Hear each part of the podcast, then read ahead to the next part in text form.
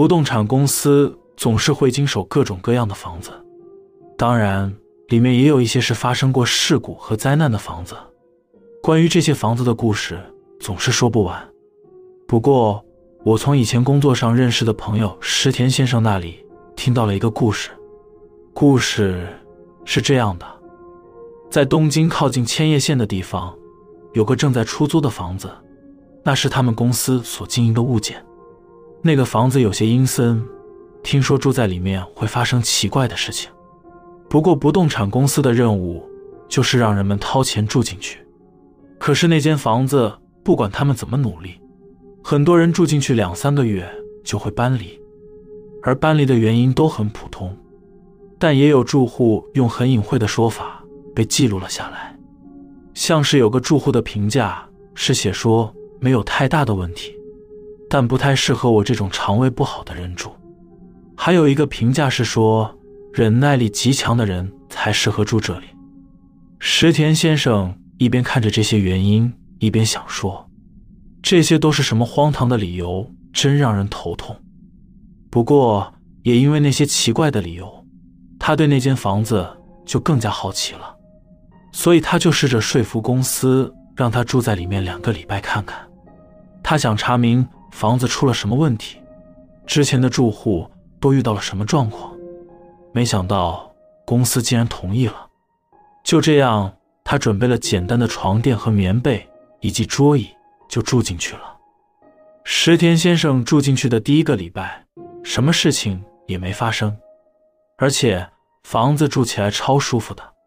他想说，那些荒唐的理由应该都只是房客想搬离，故意瞎掰的。因此，他打算下个礼拜就回去自己租的房子住。可是那天晚上，事情就发生了。那天晚上，他下班后和朋友们去喝酒，喝完酒后，在回去的路上，他突然有股很急的尿意，而且肚子也开始痛了起来。于是他加快了脚步走回住处，打开门进到屋里，就马上往厕所冲去。结果他发现厕所门竟然是锁上的，他感觉快忍不住了，赶紧用脚夹住，然后蹲了下来。他颤抖地寻找着厕所的钥匙，可是他根本没有从公司里拿这间房子厕所的钥匙，他只能无助地看着厕所的门锁。突然，他发现那是用普通的硬币就能打开的简单门锁，于是就赶紧拿了百元日币把厕所门打开。然后冲进去解放，等他解放的差不多时，他才想起，奇怪，厕所的门刚刚怎么会是锁住的？他看着门把想着，虽然是个简单的门锁，但是如果人不在厕所里面的话，根本是无法上锁的。他瞬间感到全身发毛，起了鸡皮疙瘩，就赶紧拉上裤子离开了厕所。后来他住在那里的最后一个礼拜。其中有几天，他下班一回到那间房间，他要上厕所时，都会发现厕所是从里面被反锁的。最要命的是，每次他都很急，所以好几次都很危险。他终于明白那些住户搬离的理由指的是什么意思了。而他住在那里的两个礼拜的心得就是，房子没有太大的问题，但是如果很急的情况下憋着回家。那才是真的危险。听完石田先生的故事后，我想厕所里面的东西，他一定是故意的吧。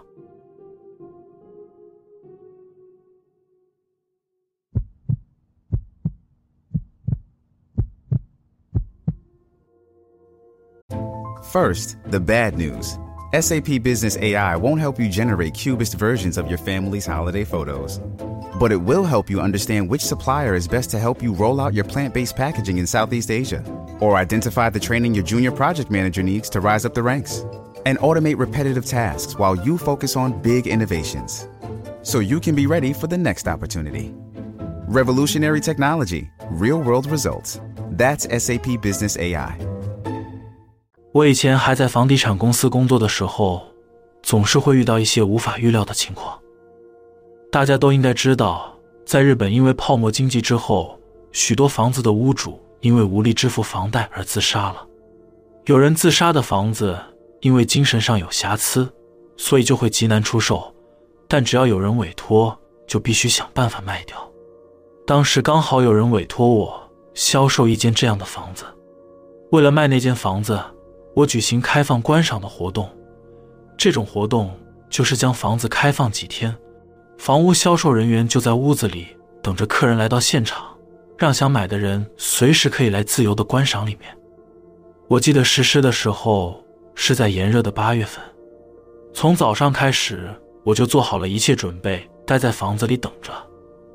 但是来看房子的人都是同一栋公寓的住户，出于好奇来看的，实在是烦透了。就在我感到烦躁的时候，从玄关传来了一个大叔的声音，说：“你好，可以让我看看房子吗？”我一边说“请进来”，一边从椅子上站起来，然后准备打开客厅和玄关之间有着毛玻璃的门。当我靠近门的时候，入口旁边的房间和对面的盥洗室之间，我看到了来回走来走去的阴影。我想着他在干什么呢？当我这样想的时候，打开门。一个人也没有。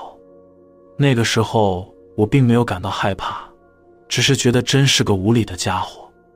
然后我又坐了一会，这次我又听到一个男人的低沉声音对着屋内打招呼说：“你好。”我一边说“请进来”，一边等着。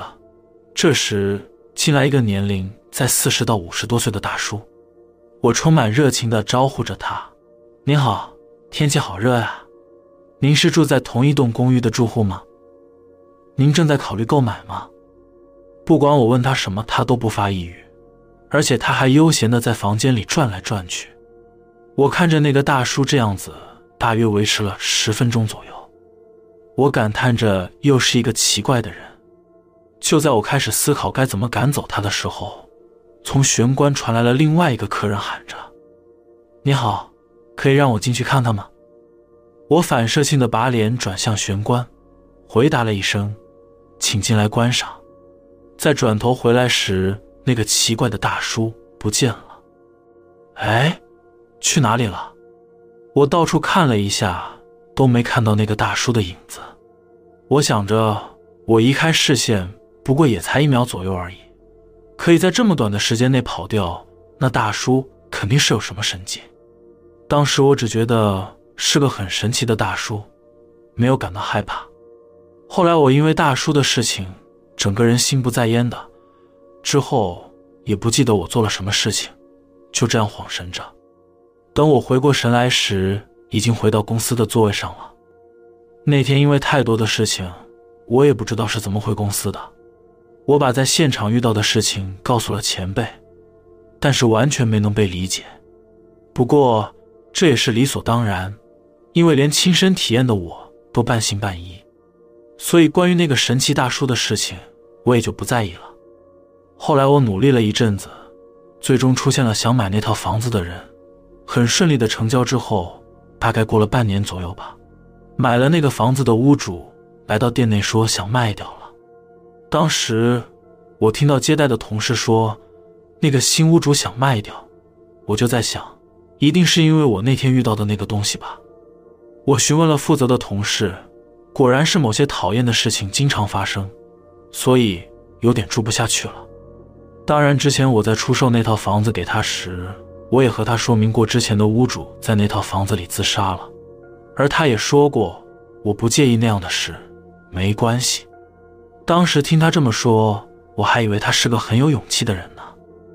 之后那位屋主又来到店里讨论卖房子的事情时，我问了一下。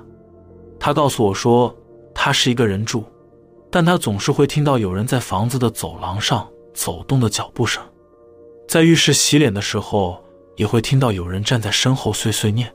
可是每当他回头一看，总是一个人也没有。在晚上睡觉时，耳边也会传来奇怪的声音，反正就是发生了数不清的怪事。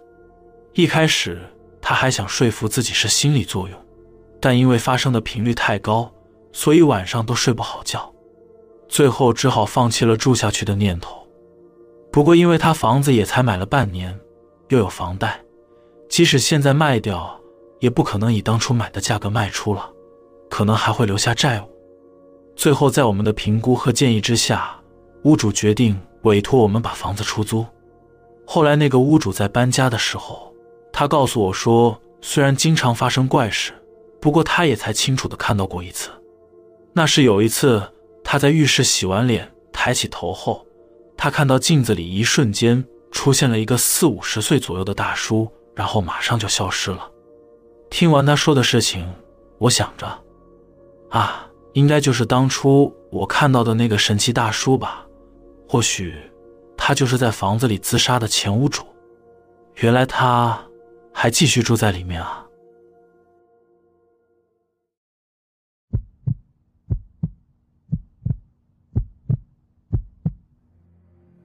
这已经是很久之前的事情了。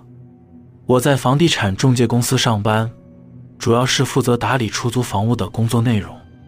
在这个行业里，总是会遇到一些不好的物件，像是发生过死亡事件的房子。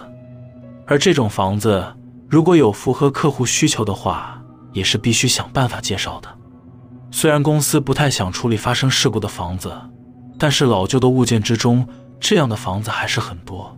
所以是没办法避免的，而我也因为在这个行业一段时间了，所以碰到这种房子，一切都习惯了。不过还是会遇到让人恐惧的案子。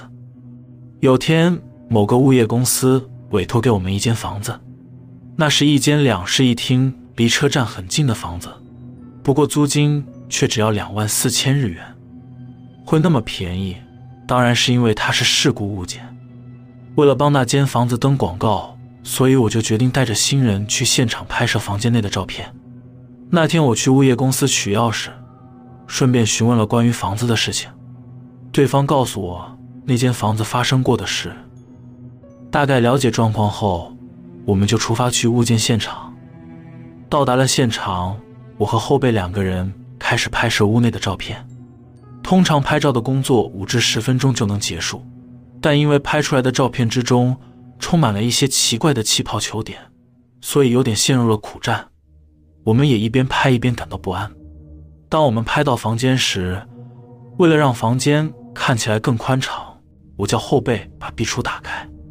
在他打开的瞬间，突然一阵战栗感袭来，有个女人从壁橱内慢慢的走了出来，而且令人难以置信的是，她的身高异常的高，看起来超过两百公分。头都顶到天花板了。接着我闻到一股很臭的味道，那味道就像是鱼腥味一样。我被这样的突发状况给吓到，后背则是吓得腿软，跪倒在地，发出了惨叫。我一边恐惧，一边感到自己的意识模糊。最后看到的画面是那女人盯着后背的脸，发出诡异笑声的场景。那诡异的笑声。使我全身起了鸡皮疙瘩，然后感到一阵晕眩，我就在可怕的恐惧漩涡之中失去了意识，直到我的手机铃声响起，那声响让我恢复了意识。我接起了电话，是上司打来的，因为已经过了三个小时，而我们却还没回公司，所以他打来询问状况。我急忙和上司解释刚刚发生的事情，但是他不相信我所说的。挂断电话后，我开始寻找着后背，在房间内的壁橱里发现了他。我把他叫醒，他告诉我他看到的东西。他说他是看到一个手拿铁锹、浑身是血的男人。之后他就失去知觉了。他看到的和我看到的不一样，我陷入了一种无法理解且惊呆的状态之中，而他也在昏昏沉沉的状态。因为我们两个都吓得失神了，所以就返回公司。回到公司之后，就让他先早退回去休息了。隔天，后辈无故没来上班，打电话也没接，然后他就都没再来过公司了。后来和后辈的家里联系上，得知他直接吓得逃回老家了，而且回到老家后，他就把自己关在房间里，不再踏出房间了。之后过了一段时间。我也从经营出租房子转换跑道去做买卖房子了。不过我不想再经历那样恐怖的事情了。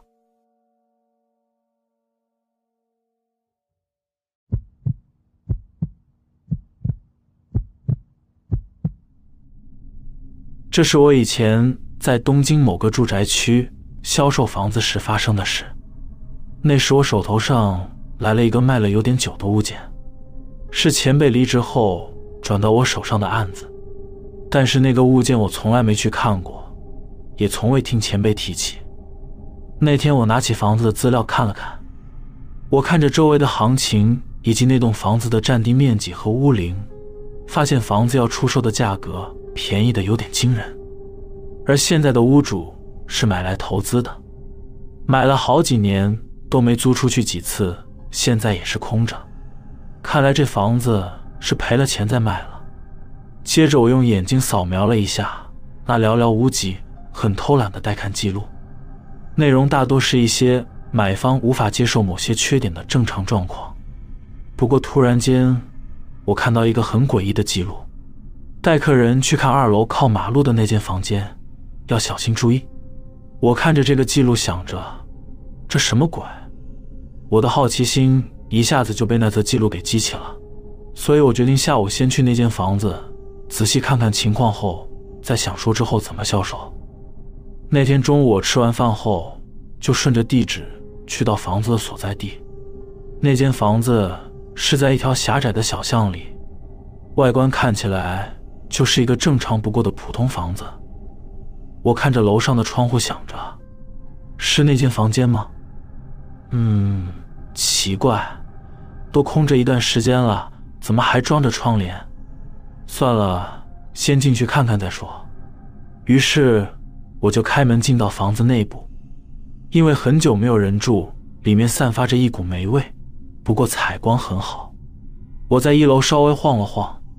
格局很不错，空间也宽敞。在一楼把房间看了一遍之后，我对销售的信心大增，变得相当积极了。但是，一上到二楼，我就发现我错了。我在二楼的走廊看着走廊左右两边有几个房间，房门都是关上的，有点诡异。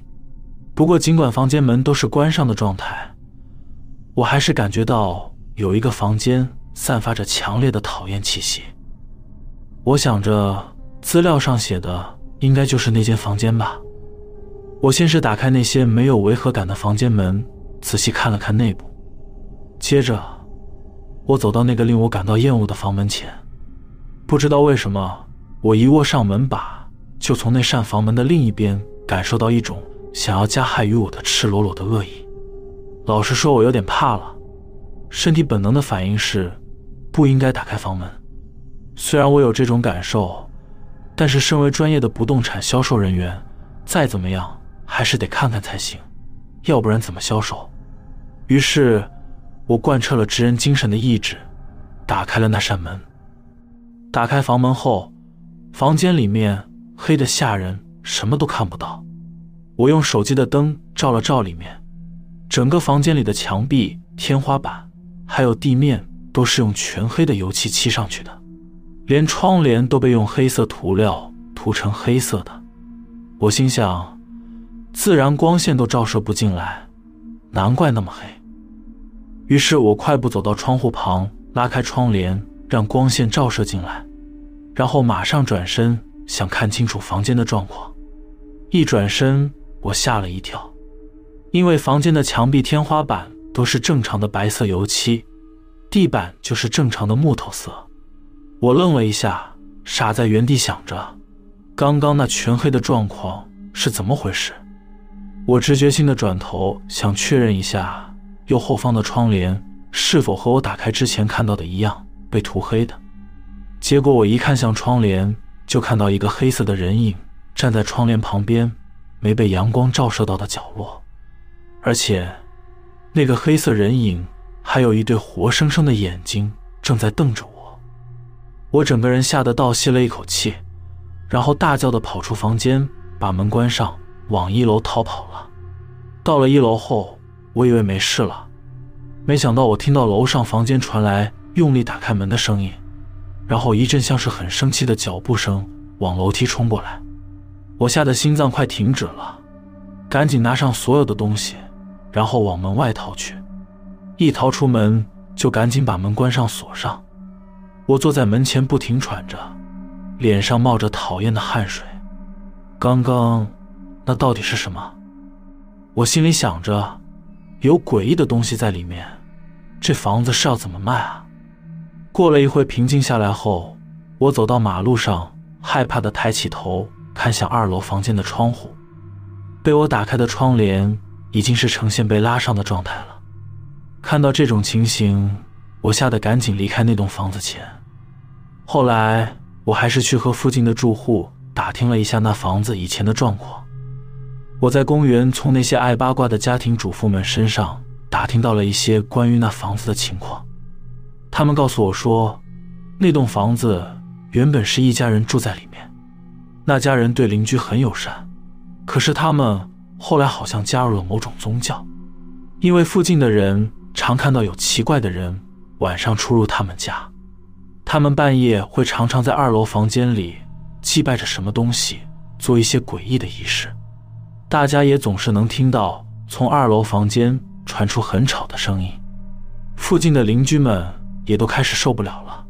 警察就常常半夜去拜访那户人家，之后那户人家就跟附近的邻居开始相处不好。后来那家人连续发生了一些不幸的事情，家中男性的小孩莫名的陆续遭遇到事故去世，而女主人突然发疯了，然后有一天。就莫名的失踪了，只剩下男主人和一个女儿。不过某天半夜，他们就突然搬家逃跑了，房子也就卖给现在的屋主了。听完那些人说的事情后，我很恐惧，因为我想到那个黑色人影会跟他们口中的宗教仪式有关系吗？后来也因为太害怕了，所以在我百般的拜托之下，店长才把那个销售案件派给了其他胆子较大的前辈处理。之后，那栋房子一直乏人问津，销售的价格也变得更低了。而每次只要我刚好路过那间房子前面时，我抬头看着二楼那紧闭的窗帘，我心里总是会想着，这栋房子今后也一样卖不出去吧。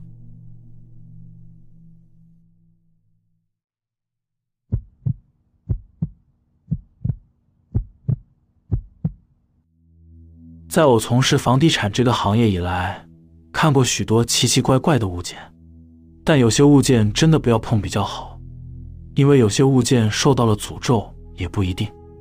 当时我所在的公司会购买一些被拍卖的物件，有的可能是屋主欠债，有的则是一家人发生不幸死在屋内的房子。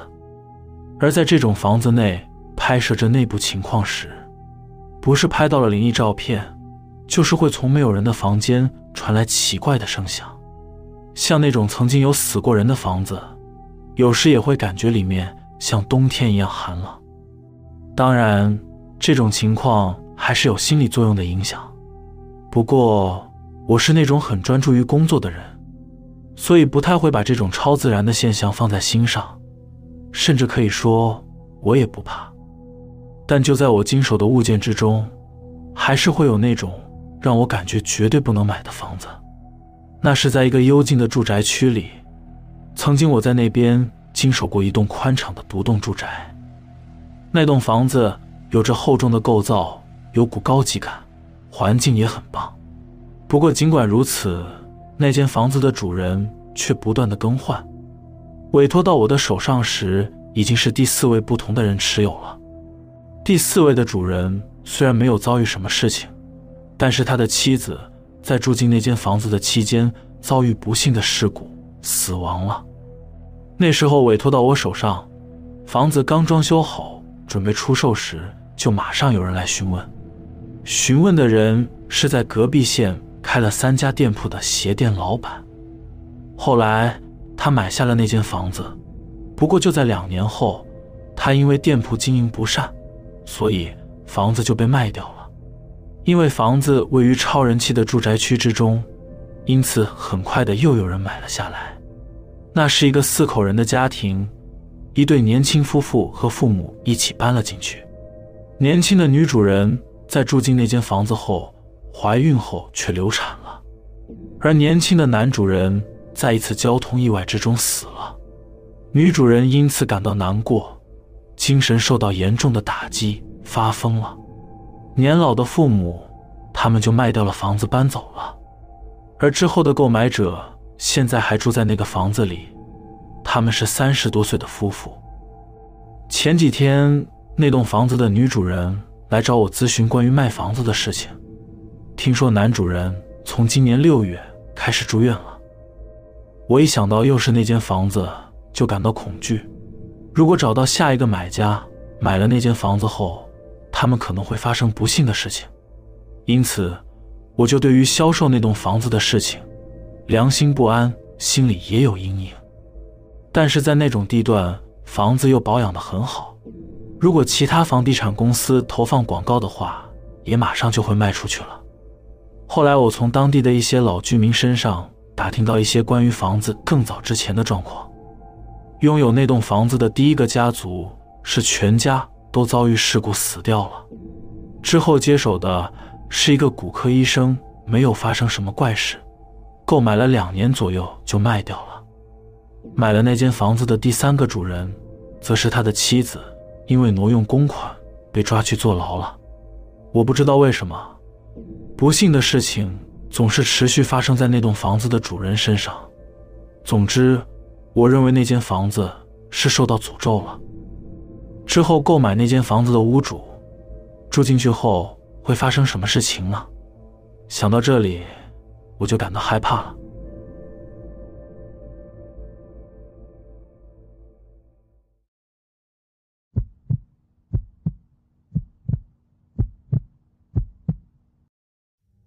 我相信很多人都有上网找房子的经验，有时候是不是会看到一些便宜且外观很漂亮的房子？让人心里充满了期待，但是点进去却没有那部照片，因此感到失望，然后心里咒骂着负责人没拍照片是懒惰的家伙。其实很多时候没有照片，通常都不是房中懒惰，而是有其他的原因，例如房子里可能还有人住，不方便拍照；有一些则是钓鱼物件，就是吸引客人用的假物件。不过。更多的是没办法放照片的物件，你一定很好奇为什么会没办法放照片呢？因为有些物件的照片不管怎么拍都有问题，或是拍不出来。更凶猛的则是没有人敢去拍。而我以前刚入职的第一天就遇到这样的房子，还记得当时刚进公司的第一天，店长给了前辈三间房子的钥匙，要他带我去给房子拍照。那天下午。前辈就载着我去拍照，在前面两间房子时，前辈一边拍照一边教我拍照的技巧和逻辑，我也大约掌握了诀窍。在出发到最后一间的路上，前辈说：“最后那一间就给你练习拍吧。”到了目的地，那时候是下午三点多左右，我和前辈两个人一打开门进到房子里，就感觉到这间房子和刚刚两间比起来。空气似乎糟糕了一点，里面似乎也有点潮湿寒冷。不管怎样，我和前辈两个人还是进到房子内开始工作。我一边拍照，然后前辈一边指导我。厕所、厨房、玄关和走廊拍完后，检查照片没有问题，我们两个人就走到房间。前辈走到房间的阳台前，把落地窗打开，然后要我先拍阳台。我把阳台拍完后，接着我们检查了刚刚阳台的照片也没问题，再来就剩下房间，拍完就可以收工了。我和前辈两个人站在靠近阳台边的墙角，我们打算面向房间内，对着壁橱方向拍。对好焦后按下快门，不知道为什么相机变成了连拍模式，连续拍了好几张。我心想。可能刚刚检查照片时不小心调成连拍模式了。我调回普通模式后，打算重拍，可是怎么样都对不上焦。正当我在纳闷相机怎么无法对焦时，前辈似乎感觉到有点不对劲。就在这时候，阳台的落地窗突然很用力的自己关上，我和前辈两个人吓了一大跳。我们两个人被突如其来的状况吓得不知所措。互看了一眼，这时壁橱里面发出了敲击声。我和前辈两个人看到这种情况，二话不说，马上就往外跑。逃到外面后，前辈赶紧把门关上锁起来。我问前辈说：“刚刚是怎么回事？”前辈看着我说：“某种超自然的精神攻击吧。看刚刚那种关窗的力道，有点糟糕啊，好像很愤怒的样子。因为我们都不想再进到房子里了，所以我们也不管阳台的窗户没锁，就赶紧跑回车上。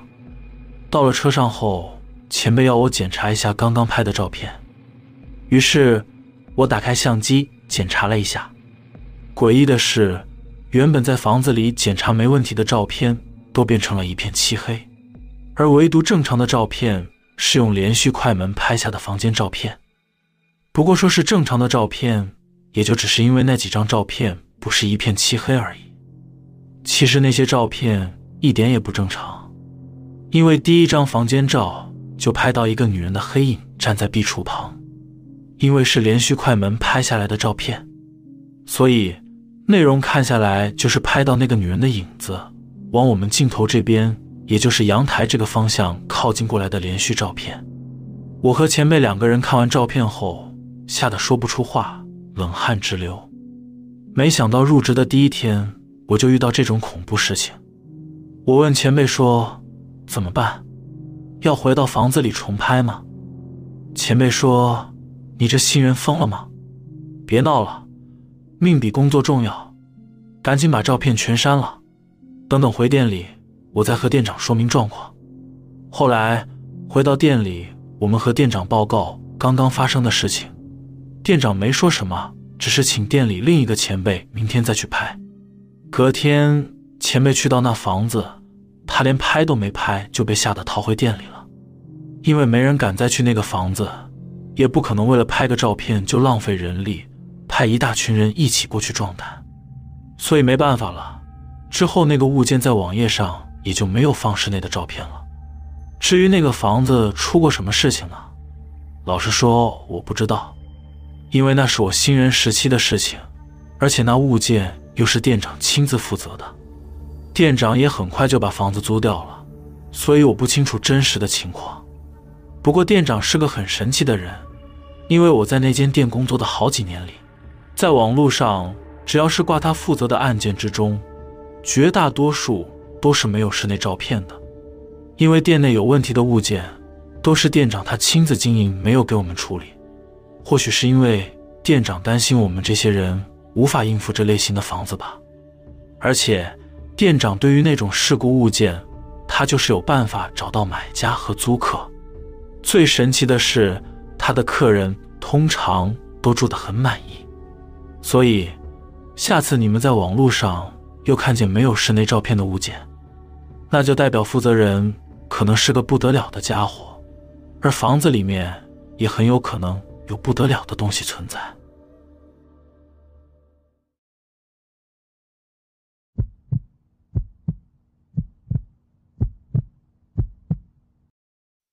这是我以前在房地产工作时遇到的事情，不是接到什么特别恐怖的物件。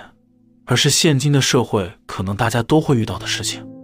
那时，我刚到一家不动产公司上班，主要是经营买卖和少部分的出租管理，而公司也会投资一些土地和房屋来赚取租金或是价差。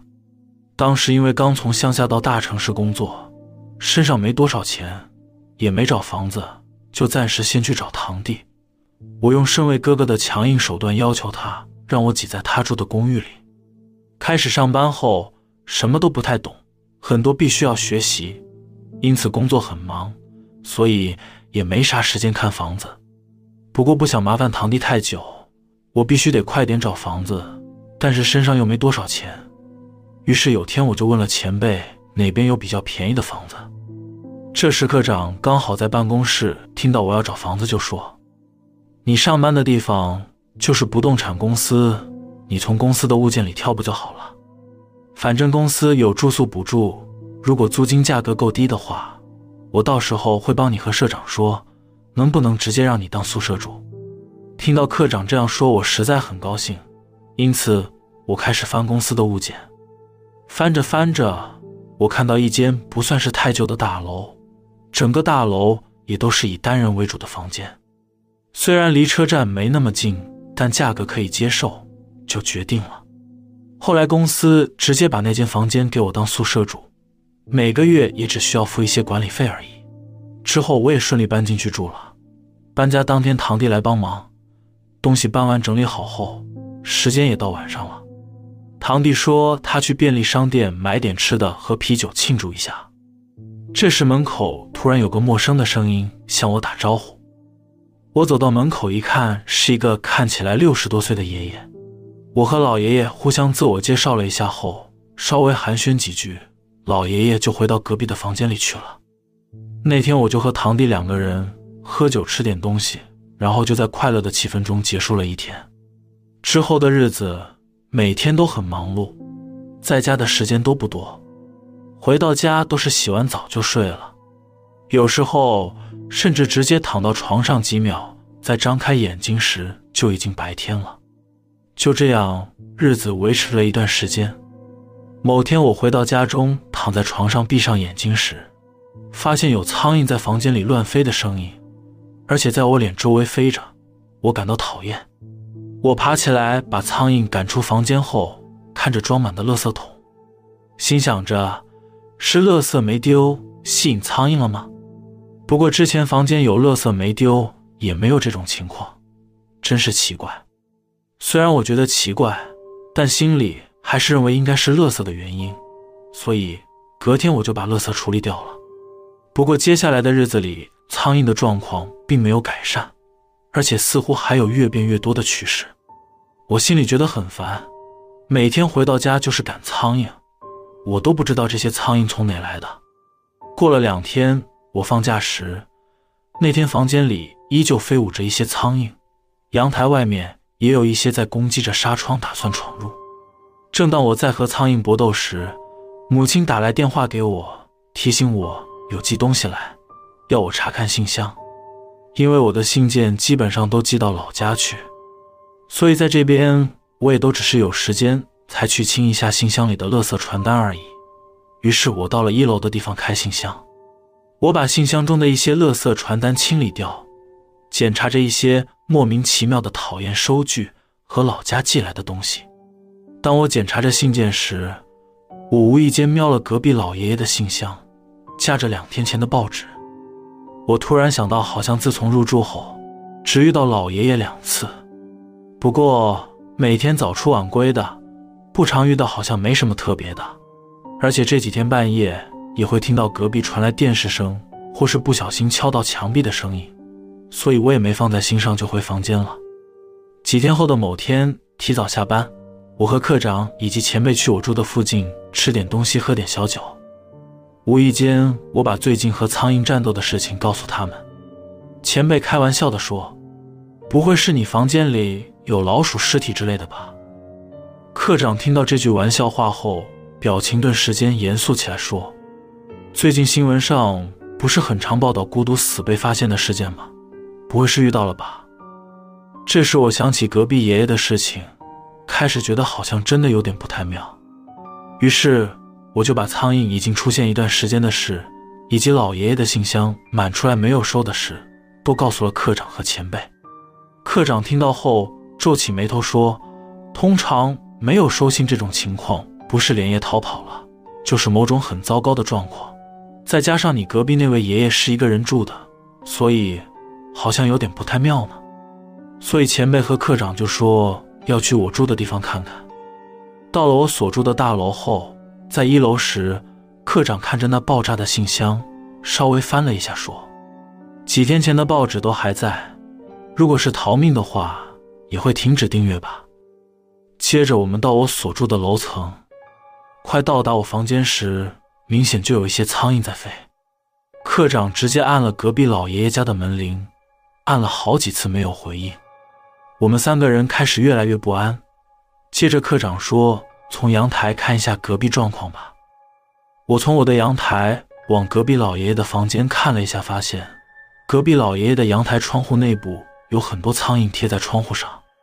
此时科长就直接报警了。科长在电话里和警察说明了状况后，不到十分钟，警察和医护马上就来了。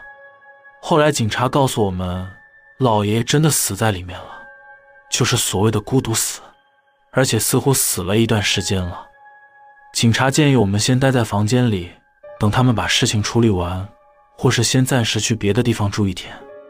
我因为心里有阴影，所以那天我又跑去和堂弟求救，暂时又去他那小公寓挤了。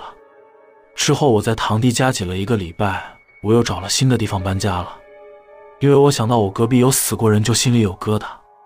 就在事情过了两个月左右，有天某个屋主委托我们卖房子。前辈接待完后，跑来跟我说：“是那个老爷爷住的那间房间，屋主他有请人稍微清理了，但有些东西清不干净。如果要去看的话，要有心理准备。”那天下午，我和科长两个人一起去看了一下房子的状况。回到熟悉的地方，有点怀念。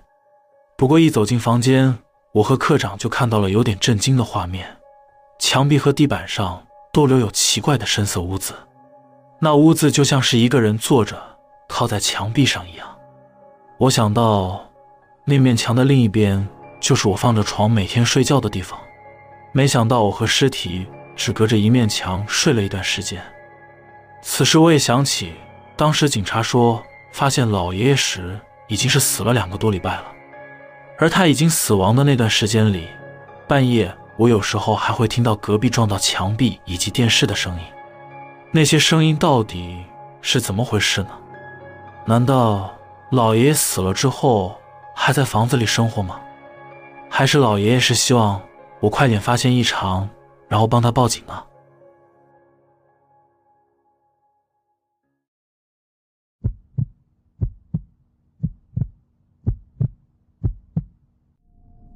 这是我在当房屋中介时一个奇怪的经历。当时有对老夫妇委托我帮他们卖掉住了几年的房子，他们想卖掉现在的房子，搬去乡下过退休生活。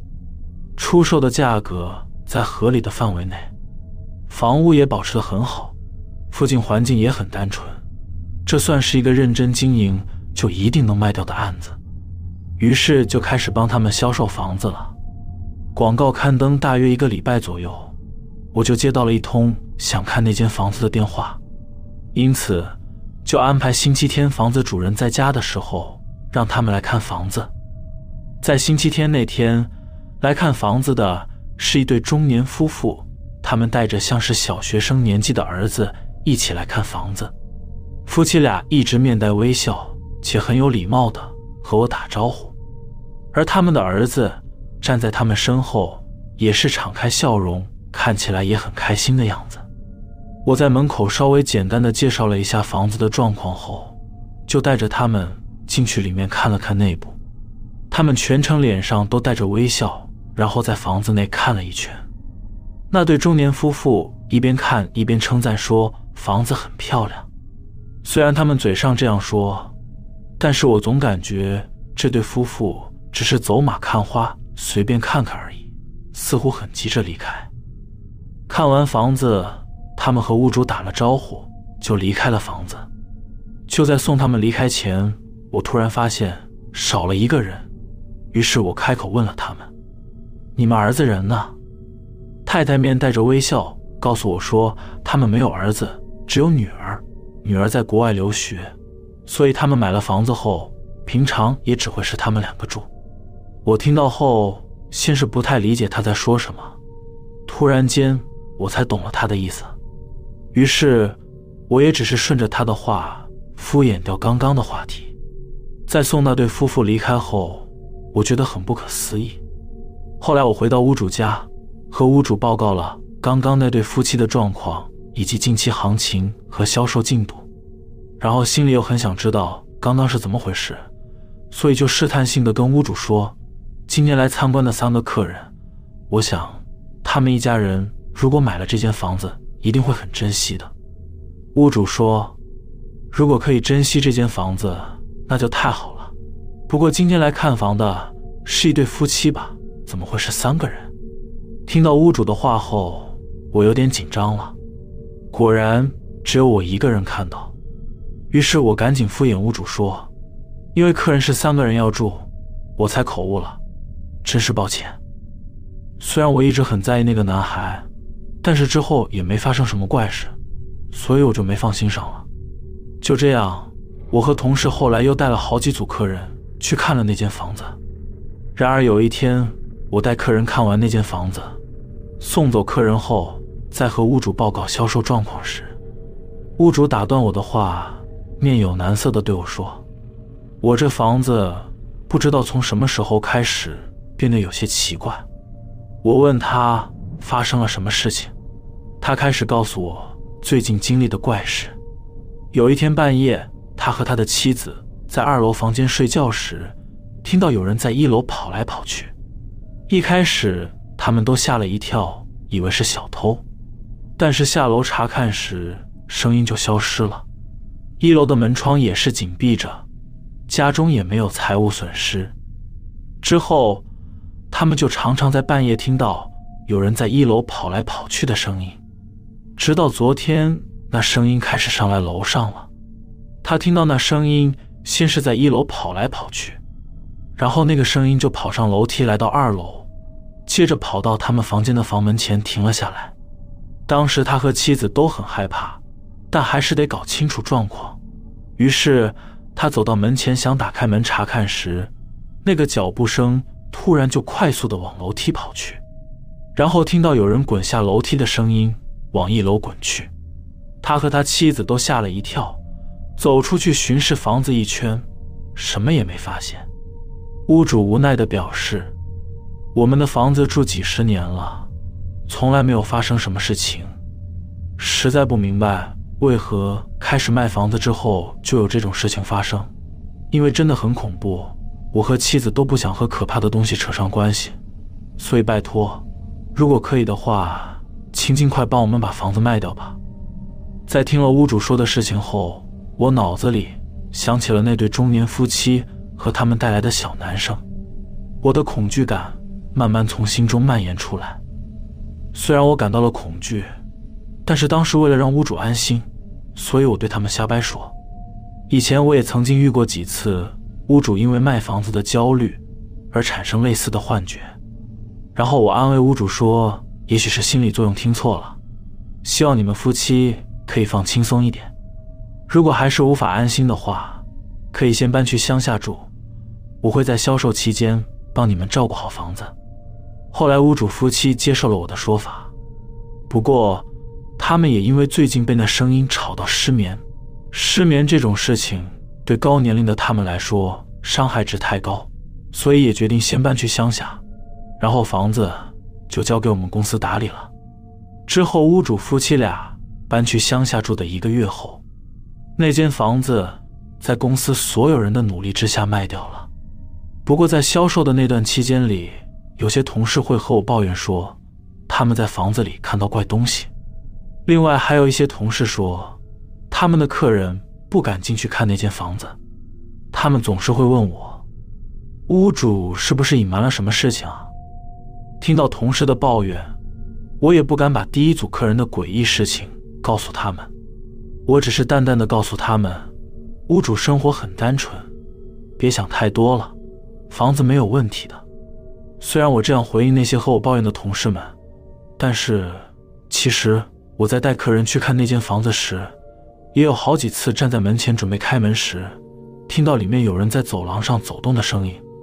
但这些事情我也只能放在心里，不敢讲出来。